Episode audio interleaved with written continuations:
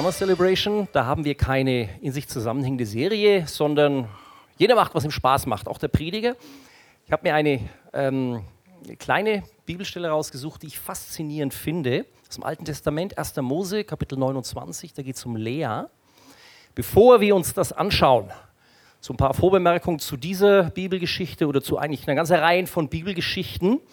Also, diese Bibelgeschichte hier handelt von einer von zwei Frauen, die werden total nach ihrem Aussehen beur äh, beurteilt und über deren Kopf, über deren Köpfe, sind ja zwei Frauen, also über deren Köpfe hinweg werden Ehen arrangiert von Männern. Das ist erstmal ein bisschen altmodisch. Und so auch der erste Abschnitt, sorry Harald, das habe ich jetzt, ähm, springen wir gleich zwei weiter. Also, sowas altmodisches. Machen wir gleich das. Also, es ist eine sehr altmodische Geschichte. Komma, aber.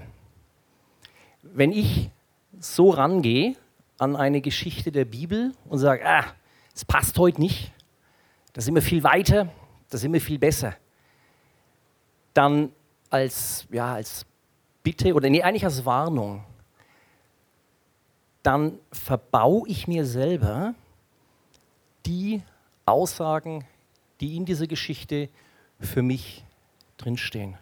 Also wenn du, wie jetzt hier diese Geschichte von Lea, wir schauen es gleich noch näher an, über irgendeine so Geschichte in der Bibel stolperst, altes oder neues Testament, du sagst, ja, was seltsam, was soll denn das?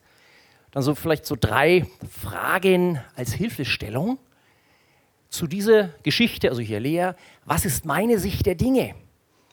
Wieso finde ich die Geschichte doof oder richtig gut oder denn wenn ich dann nur sage, auf die Gründe angesprochen, ja, das ist irgendwie ein bisschen wenig. Es ist also für mich ziemlich erhellend, wenn ich darüber nachdenke, wieso reagiere ich, wie ich reagiere. Dann die Frage, ist meine Sicht auf diese Geschichte besser? Vielleicht. Ist meine Sicht das Maß aller Dinge? Definitiv nein. Denn wenn ich hier sage, ja, also ich weiß, wie es geht, dann schneide ich damit eigentlich eine Entwicklung und sage, jetzt, also nach mir kommt nichts Besseres, ich bin der Beste und das äh, wohl eher nicht. Und dann bin ich nämlich genau an dem Punkt, wo ich sage, naja, die Geschichte brauche ich nicht, weil die ist doof, die ist veraltet, die ist wie auch immer. Vielleicht ist sie ja veraltet, ist ja schon ein paar tausend Jahre alt, aus einem ganz anderen Kulturkreis, aber ob sie mir nicht doch etwas zu sagen hat. So, also das zur Vorgeschichte und jetzt wieder zu Lea zurück. Lea, die Frau, die keiner wollte. Und das schauen wir uns jetzt mal an.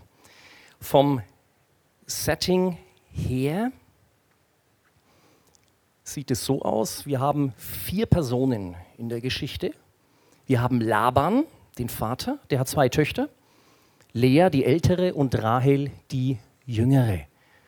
Und wir haben den Jakob, der, was eben für uns komisch ist, beide Schwestern heiratet. Das ist, auch wenn es eben sehr altmodisch ist, was ich da gerade gesagt habe, eigentlich eine moderne Geschichte. In dieser Geschichte taucht Gott nirgends auf. Ein einziges Mal ganz, ganz kurz. Aber das ist also nicht Gott so, der vom Himmel redet oder ein Engel, der da durch die Gegend rumläuft und sagt, was gerade Sache ist. Da sind diese vier Personen, der Vater, die beiden Töchter und der Schwiegersohn, der, der Mann dazu. Das sind allesamt fragwürdige, ja, also allesamt Charaktere, so muss man sagen, allesamt Charaktere mit großen Schwächen. Sünder, sagt die Bibel dann auch. Die haben Fehler, die haben Macken. Und es sind in dieser Geschichte, das macht es dann fast zu einem modernen Schauspiel, alles Verlierer eigentlich. Laban verliert den Respekt, in jedem Fall seiner Tochter Lea. Lea und Rahel, die Schwestern, verlieren spätestens durch diese Geschichte die Zuneigung, das gemeinsame innere Band zusammen. Die entzweien sich. Und diese Dreierkombination Jakob, Lea und Rahel, also diese Drei-Personen-Ehe, führt zu einer dysfunktionalen Familie, weil jede der beiden Frauen Kinder bekommt und die Kinder sind also das, da, da, sind immer Konflikte da. Wir hatten das im, im, Frühjahr mal mit der Reihe von Josef. Das kulminiert in Josef. Josef ist dann einer der Söhne der Rahel, der von den Brüdern, und zwar federführend von den Söhnen ähm, der Lea, in die Sklaverei nach Ägypten verkauft wird. An der Stelle auch ist die Bibel sehr subtil, sehr kritisch zu diesem damals vorherrschenden Familienbild. Naja, ein Mann hat halt mehrere Frauen und gut ist. Wo ist das Problem? Und das stellt die Bibel in Frage. Passt nicht in diesen damaligen Zeitgeist, ob es in den heutigen Zeitgeist was passt, ist dann noch eine andere Sache. Also das Setting hier, Jakob hatte seinen, seinen, älteren Zwillingsbruder Esau betrogen um das Erstgeburtsrecht. Da war dann ziemlich Feuer unterm Dach in dieser Familie auf Empfehlung seiner Mutter Rebekka flieht Jakob dann zu seinem Onkel Laban, also dieser, der dann die zwei Töchter hat, einfach damit sich da hoffentlich wieder ein bisschen Staub legt und das Verhältnis zum Bruder, zu dem Esau wieder entspannt wird. Der ist also bei Laban, der hat diese zwei Töchter, da kommen wir dann noch drauf. Ähm, Jakob verliebt sich in Rahel und, das ist dann eben eine dieser Sachen, die uns völlig fremd sind, er vereinbart mit dem Vater über den Kopf dieser in dem Fall Rahel, hinweg, einen Brautpreis, du wirst sieben Jahre für mich arbeiten und dann bekommst du die Frau. Lies es mal nach, allein diese, diese Diskussion und diese Verhandlungen zwischen Jakob, der vorher alles und jeden betrogen hat, wie der hier über den Tisch gezogen wird von Laban. Das ist unglaublich, das ist faszinierend zu lesen, aber hier ist nicht das Thema. Also die vereinbaren das, Jakob arbeitet sieben Jahre, bekommt dann die Frau, ich habe bewusst noch keinen Namen gesagt, die Frau ist Lea. Weil, sagt Laban, als Jakob ihn dann sehr erbost zur Rede stellt, nach der Hochzeit, bei uns ist üblich, dass die Ältere zunächst verheiratet wird. Und dann dient er, weil er liebt ja Rahel, weitere sieben Jahre um die Rahel, ist schon mit Lea verheiratet, ist dann auch mit Rahel verheiratet. Und an der Stelle wollen wir dann dieses Setting erst einmal beenden. Das ist so kurz der Hintergrund, der Plot dieser Geschichte und dann die noch eine Empfehlung, die eigentlich immer passt bei so Bibelgeschichten. Also liest die nicht so wie so ein Zuschauer, so im Fernsehsessel oder im Kino, sagt, ja, hm, gut und ja, die Szene war jetzt vielleicht nicht so doll, sondern schreib dich da mal rein. Überlege, welcher von diesen Charakteren ist mir ähnlich oder zu welchem Charakter fühle ich mich hingezogen, von welchem Charakter fühle ich mich abgestoßen. Wie würde ich, wenn ich da als Dirk da drin bin in der Geschichte, wie würde ich agieren, reagieren, mich fühlen und so weiter. Und was auch, die Bemerkung noch, was auch sehr schön ist, es ist also eine Geschichte von einer Frau, Lea, die hat Stress mit ihrem Mann, die will Kinder haben. Das ist also nicht eine Geschichte von irgendeinem Superhero, der sagt, oh, vom Frühstück haben wir noch Zeit, 1000 Orks auf die Mütze hauen und dann wieder ein neuer Erfolg, sondern es ist eine Geschichte von einer Frau, meine Güte, wen interessiert denn sowas? Die Bibel interessiert es.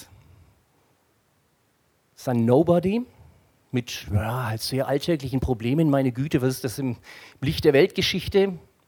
Die Bibel interessiert es. Das ist tröstend, ist ermutigend, macht geradezu Spaß. So, die Geschichte, ich habe das Ding selber genannt, die Unsichtbare. Jetzt eine Geschichte in der Geschichte. Überleg dir mal, schreib dich da mal rein. Ist eine andere Geschichte. Du bist acht Jahre alt, zehn Jahre alt, zwölf Jahre alt. Es ist Sportunterricht in der Schule. Der Lehrer sagt, also heute spielen wir Fußball, dann wählt er zwei aus. Also so kannte ich das von mir. Das waren die Checker, die haben schon im Verein gespielt, hatten auch die besten Schuhe und überhaupt, die waren cool. Und also der eine steht hier, der andere steht da und dann wählen die. Also und, und ihr steht, wir stehen ja alle in der Mitte, ne? Dann wählen also die Checker, also du, du spielst im Tor und ah, super gut, du hier rechter Verteidiger. Und dann der Haufen in der Mitte wird immer kleiner. Da stehen dann noch drei, noch zwei, dann steht da noch einer. Den will keiner. Wir schreiben die Geschichte ein bisschen weiter. Es bist du 16 oder 17. Tanzstunde. Je nachdem, Herrenwahl, Damenwahl. Wie schnell werde ich aufgefordert? Bin ich ganz vorn dabei oder eher ganz hinten oder ganz am Schluss? Okay? Oder noch eine Geschichte, die ist mir eingefallen, also um das, dieses, dieses alltägliche, ähm, rüber zu kriegen. Das waren bislang so der Fußballer und so, so diese Loser-Geschichten. Auch Lea gehört da dazu. Das geht aber noch viel weiter. Das ist mir klar geworden bei der Vorbereitung. Ich war bei uns, ich war auch mal Kind, ich war nicht der Loser. Ich war so Lieblingskind eigentlich. Was aber bedeutet hat, hat der Dirk, der funktioniert. Da braucht man sich nicht so kümmern, läuft. Andere, die nicht so gelaufen sind, da hat man sich mehr darum gekümmert, weil die Ressourcen auch meiner Eltern wie aller Menschen sind halt endlich gewesen.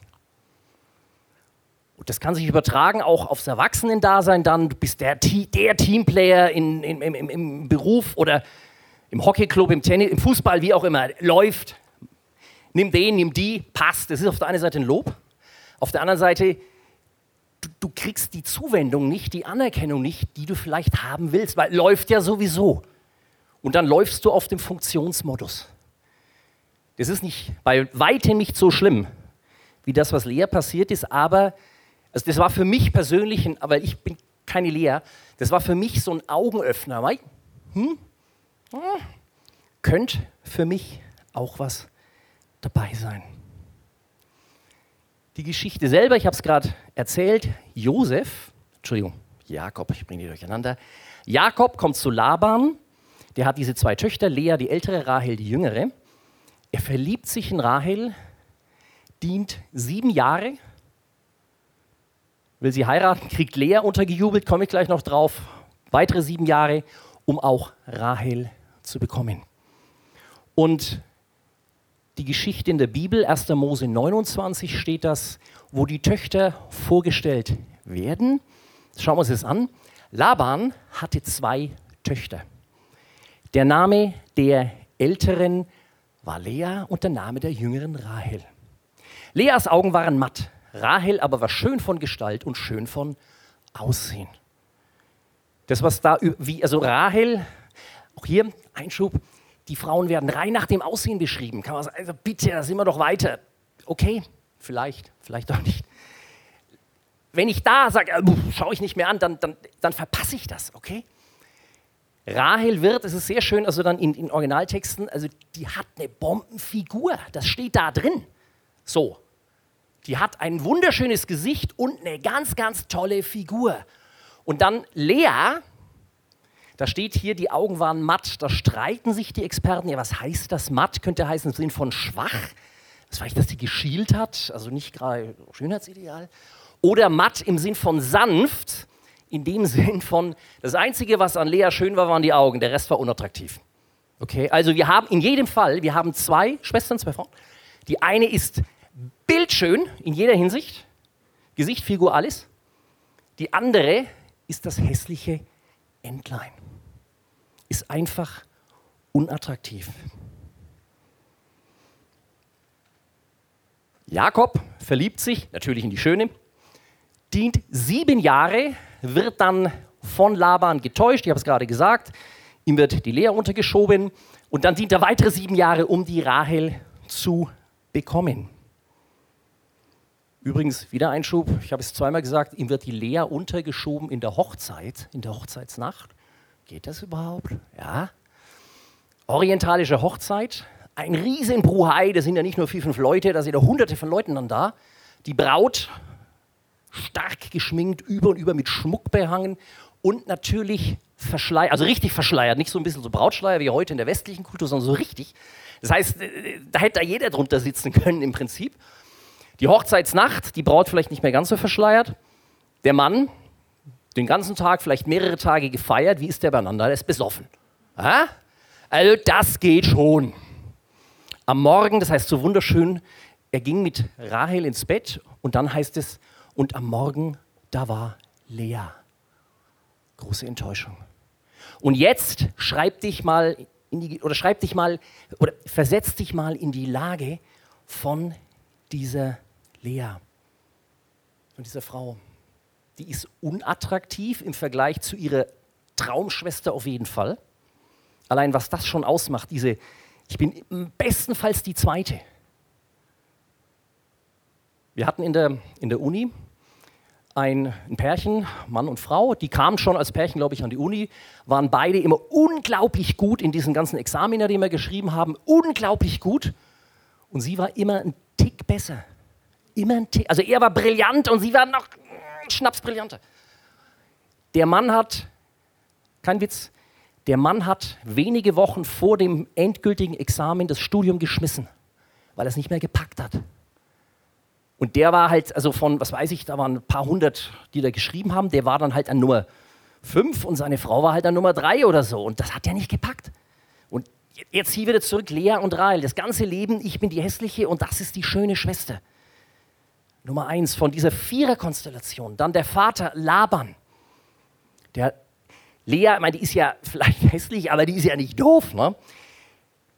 Laban sagt, oh, Lea, hässlich, unattraktiv, ich muss die irgendwie loswerden, dass die mir nicht mein ganzes Leben lang finanziell hier auf der Tasche liegt. Der will die loswerden. Der jubelt die dem Jakob unter auf eine ganz fiese Art und Weise. Das ist schon mal schwierig. Aber was das in der Lea auslösen muss, diese Missachtung durch den eigenen Vater, das ist echt, das ist eine harte Nummer. Und dann ihr Mann, Jakob, in der Hochzeit, also während der Feier mit dem ganzen Bruhai, er spricht sie als Rahel an oder vor allem in der Hochzeitsnacht spricht sie dann vielleicht als Rahel an. Was das auslöst. Also ich kann es mir glücklicherweise, muss ich sagen, nicht so richtig vorstellen. In jedem Fall diese Frau, diese Lea, tief, tief, tief verletzt.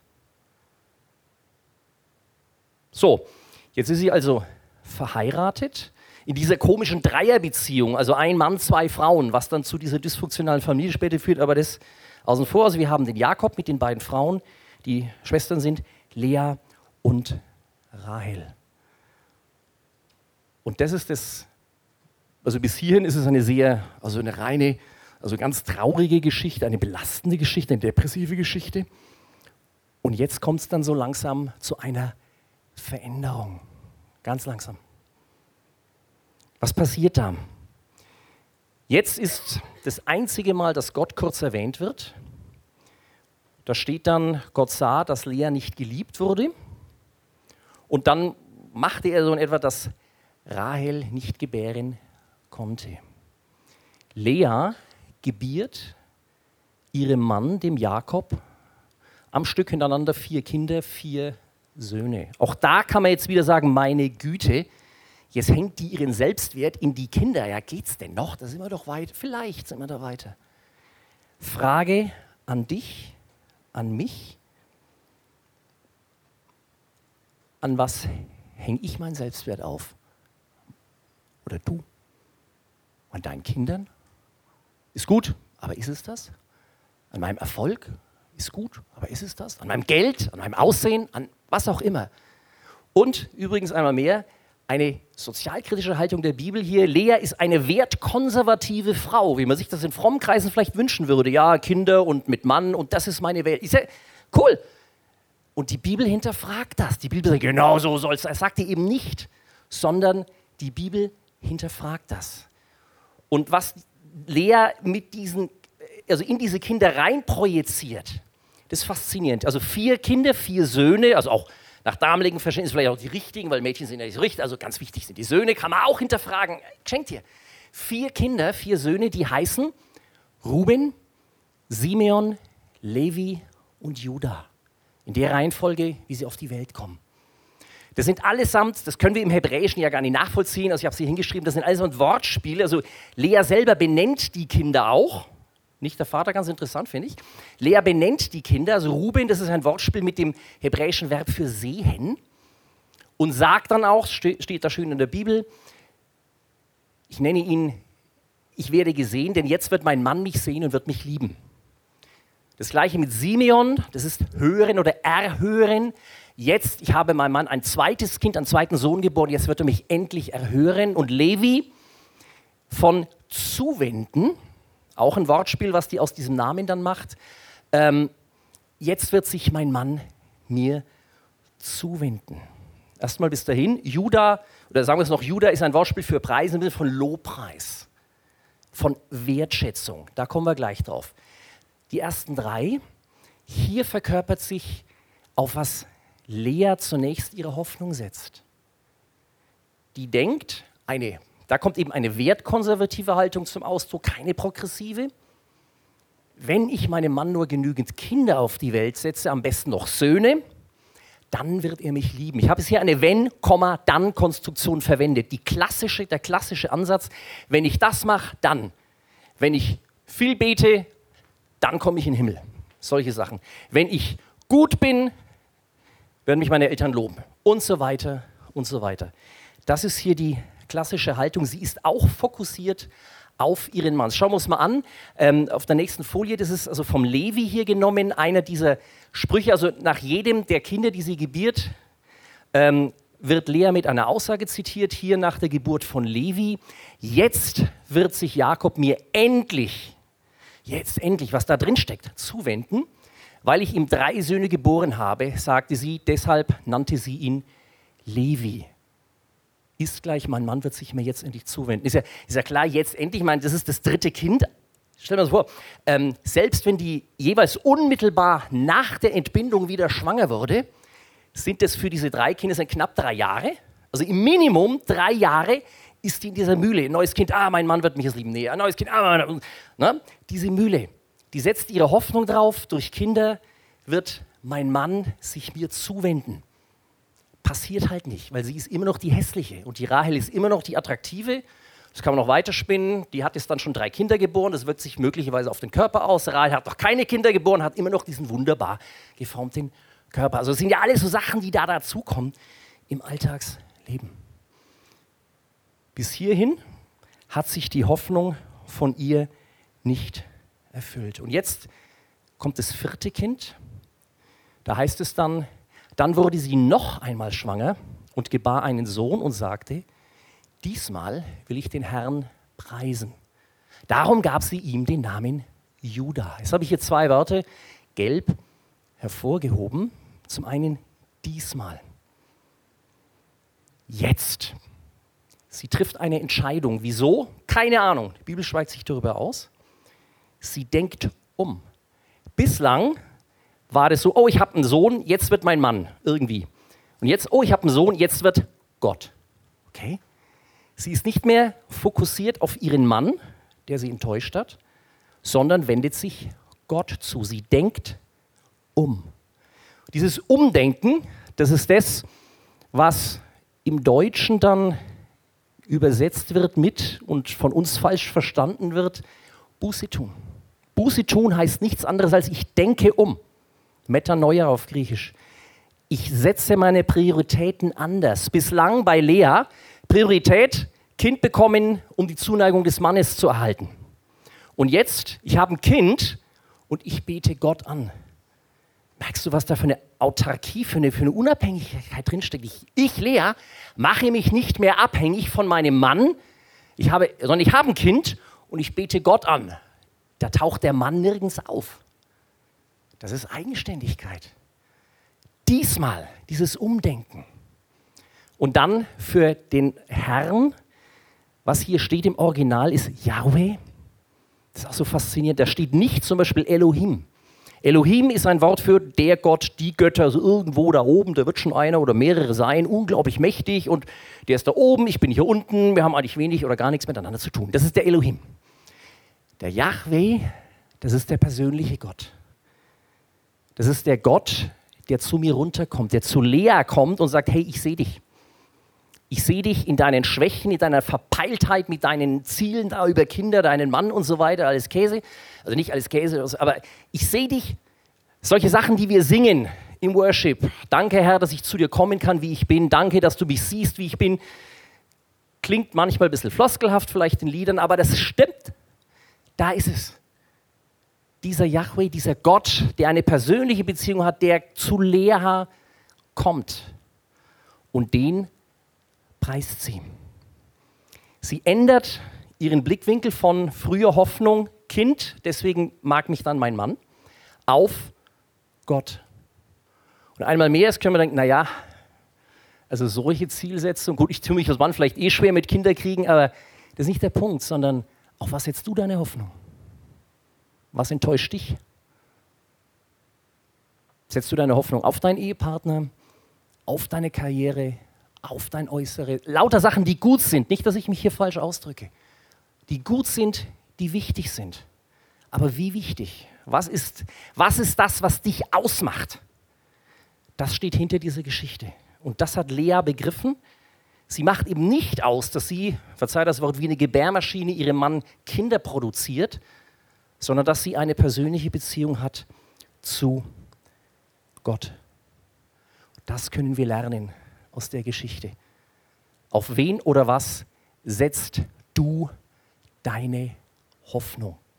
Nimm das mit, lies mal die Geschichte und denk drüber nach. Und ein, ein, noch eine ganz kleine Episode, die steht dann ein Kapitel weiter, 1. Mose 30. Ähm, also Rahel bekommt dann auch Kinder. Ähm, und an dieser, also ja, ich weiß mal die Geschichte, an einer der Söhne von Lea, Ruben, der Älteste äh, von Lea, der ist dann wahrscheinlich so ein Halbwüchsiger und, und auf dem Feld unterwegs und findet da eine Pflanze. Luther übersetzt das mit Liebesapfel. Das ist irgendwie, ich habe es mal gegoogelt, das ist halt irgendwie schon eine schöne Pflanze, so ein Blumenähn irgendwie, äh, schaut schön aus. Die hatte damals, der sprach man die Eigenschaft zu, die macht Frauen fruchtbar, empfänglich, um schwanger zu werden. Das ist totaler Quatsch. Aber das war halt so, das ist Aberglaube. Ruben kommt vom Feld. Schau mal, Mama, hier, das habe ich. Zu, Ra äh, zu, zu Lea, zu seiner Mutter. Rahel sieht das und sofort entbrennt zwischen diesen zwei Frauen ein Streit, wer diese vermeintlichen Fruchtbringer denn haben darf. Kleiner Finger zeigt dahin, wie das Verhältnis der beiden Schwestern alles andere als geheilt ist. Diese Rivalität ist weiterhin da. Und kleiner oder vielleicht auch größerer Fingerzeig, darauf, dass Lea, auch nachdem sie erkannt hat, Gott ist ein persönlicher Gott, der hat eine Beziehung mit mir, ich habe eine zu ihm, die ist andere als heilig. Das ist Aberglaube, was da läuft. Ich esse das Ding, dann werde ich fruchtbar oder ich esse dies und dann, was weiß ich, werde ich der Erste im Sport oder also nicht wie Kamillentee, wo man weiß, okay, ich bin erkältet, Kamillentee, dann ist es besser, sondern das ist, äh, das ist reiner Aberglaube. Also die ist alles andere als perfekt, das ist auch im, im, im, im geistlichen Sinn. Und Gott bleibt dran. Das finde ich total entspannend, sehr ermutigend. Und dann geht es noch weiter. Lea hat diesen Sohn Judah, den vierten Sohn. Das ist der Stammbaum, aus dem Jesus hervorgeht. Das fand ich dann faszinierend. Das, was Lea wollte, bevor sie erkannt hat, Gott ist das Wichtigste, war ihr das Wichtigste die Kinder. Und dann lernt sie Gott kennen und Gott kommt in ihr Leben, wie sie schon sagt. Und dann passiert neben vielen anderen Sachen, dass sie das Kind, Stammmutter von dem Kind werden kann, dem Kind des Universums überhaupt, nämlich von Jesus. Das heißt, dass Gott diese Wünsche, diese innersten Wünsche, nicht nur so, ah, jetzt mal du fromm, weg, sondern, hey, ich greife deine Wünsche auf und da machen wir was draus, was ganz Tolles. Du wirst die Stammmutter, du willst Kinder, das ist dir wichtig, du wirst die Stammmutter von dem Kind überhaupt werden, Jesus. Und dieser Jesus, viele Jahrhunderte später, aus der Genealogie heraus kann man ähm, Matthäus 1 schön lesen, der ist seiner Stammmutter Lea in mindestens einer Sache ähnlich, so wie Lea die Frau war, die keiner gemocht hat, die keiner wollte. So ging es dem Jesus auch. Der kam, also Anfang und Ende des irdischen Wirkens von Jesus ist geprägt davon, Johannes Kapitel 1. Er kam in sein Eigentum und die Seinen nahmen ihn nicht auf. Damit geht sein Leben auf der Erde los. Und es endet am Kreuz mit diesem bekannten Spruch hier aus Matthäus und Markus übernommen. Mein Gott, mein Gott, warum hast du mich verlassen? Jesus ist der Mann, den keiner wollte, genauso wie seine Stammmutter Lea. Und was dann für dich und für mich bedeutet, und das ist das, finde ich, unglaublich entspannende und ermutigende und was Kraft gibt dran, dass ich als Lea, ich muss nicht mit den Labans und Rahels und Jakobs in meinem Leben, die mir wehgetan haben. Ich muss nicht einen Groll hegen in alle Ewigkeit, sondern ich habe einen Gott, der mich liebt und der mir hilft. Und ich habe einen Gott, Jesus, der das kennt, allein zu sein, nicht gewollt zu sein. Und ich habe einen Gott, der die Macht hat, da was draus zu machen. Mit Lea zusammen, die halt Kinder wollte und dann das Stammmutter von dem Kind wird überhaupt. Und das, ich finde es eine unglaublich schöne Geschichte, weil sie so klein ist, so im Verborgenen mit einer Frau, die halt irgendwie Stress hat mit ihrem Mann, meine Güte, und der Bibel ist es wichtig. Und dann sitzt du da drin im Halbdunkel oder ich stehe hier jetzt im Scheinwerferlicht und meine Güte, deine Probleme, meine, was ist das schon für die Weltgeschichte? Und Gott ist es wichtig. Das können wir aus solchen kleinen Geschichten wie der Lea eben lernen. Das wünsche ich dir, dass du das mitnehmen kannst. So, ein Teil der Band ist schon da. Die anderen kommen dann nächste Woche noch dazu, aber so lange wirst du nicht hier bleiben. Wir stehen jetzt eh gleich auf zum Singen. Wer Lust hat, stehst vielleicht jetzt schon auf, dass wir zum Abschluss von der Predigt beten. Vater im Himmel, ich danke dir, dass dir nichts zu klein ist und dass du auf jemand wie die Lea schaust, auf so eine hässliche Frau mit irgendwelchen Problemen und dass es für dich wichtig ist. Ich danke dir, dass du Heilung bringst, dass du Verständnis hast für sowas. Ich danke dir, dass du tolle Sachen draus machst. Ich bitte dich, dass wir Augen und Ohren haben, das zu checken, dass wir uns dir anvertrauen. Auch in dem Vertrauen drauf, dass dir verpeilte Leute wie die Lea und die da alle rumgerannt sind, dass dir das bekannt ist und dass das für dich nichts Neues ist und nichts Abstoßendes. Ich danke dir, dass wir dir vertrauen dürfen. Ich bitte dich, dass wir weitergehen mit dir. Ich bitte dich auch, dass wir Augen und Ohren haben, nicht nur für dein Wirken bei uns, sondern auch bei anderen, dass wir auch für anderen so Fingerzeige geben dürfen, heilend sein dürfen und da sein dürfen. Danke, dass du bei uns bist. Amen.